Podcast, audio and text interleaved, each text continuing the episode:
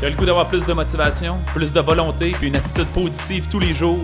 C'est pas quelque chose qui arrive par chance, c'est quelque chose que tu cultives quotidiennement. C'est ce qu'on t'offre dans le Boost Révolution Santé.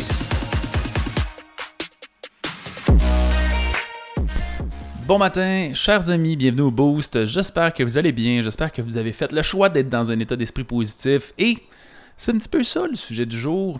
On va parler un petit peu d'émotion. On va parler de à quel point les émotions, si on n'est pas capable de les observer, les comprendre, c'est un brouillard puis qui fuck toute la patente. J'ai entendu Alex Hormozy dire, ça fait deux fois que j'en parle, mais je fais mon petit intro, puis après ça, je vais dans le vif du sujet. J'ai entendu Alex Hormozy parler du fait que tout le monde est influencé par ses émotions et à partir du moment où tu prends une décision, ton cerveau, il commence à trouver tous les arguments pour valider ta décision.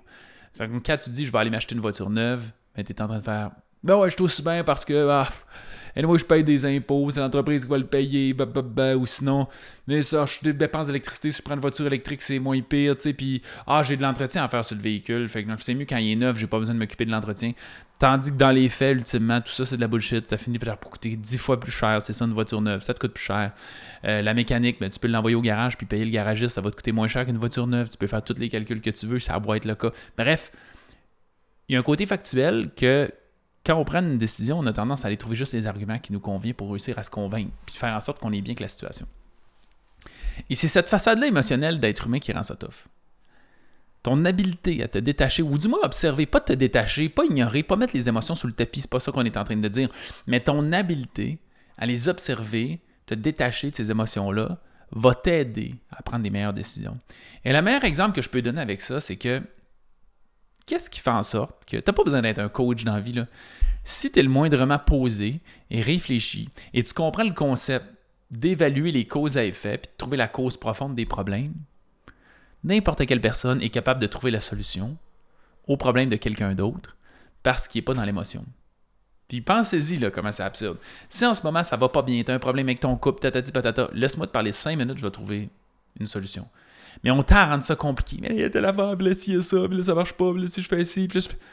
Puis pourtant, on est capable de faire, ouais, mais c'est juste ça la solution. Mais les émotions créent du brouillard, tout le temps. Et c'est à peu près ça, le but d'avoir un coach ou un mentor.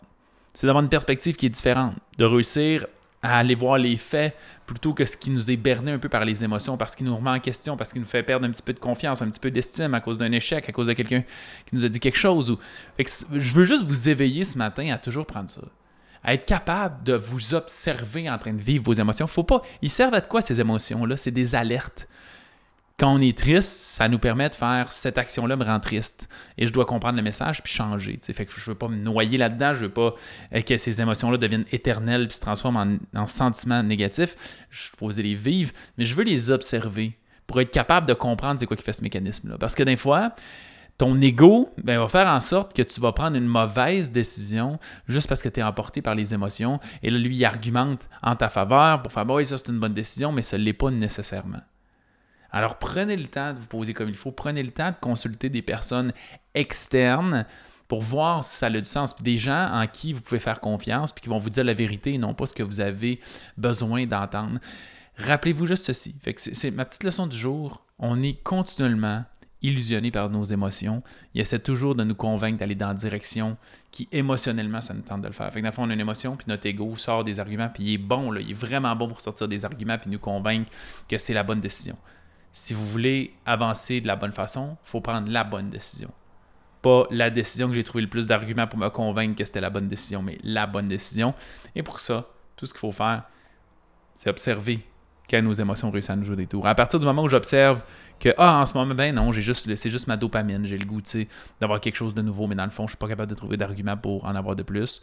Ben à ce moment-là, on est capable d'être un petit peu. On se protège d'une certaine façon parce qu'on va prendre moins de décisions qui sont impulsives et inutiles.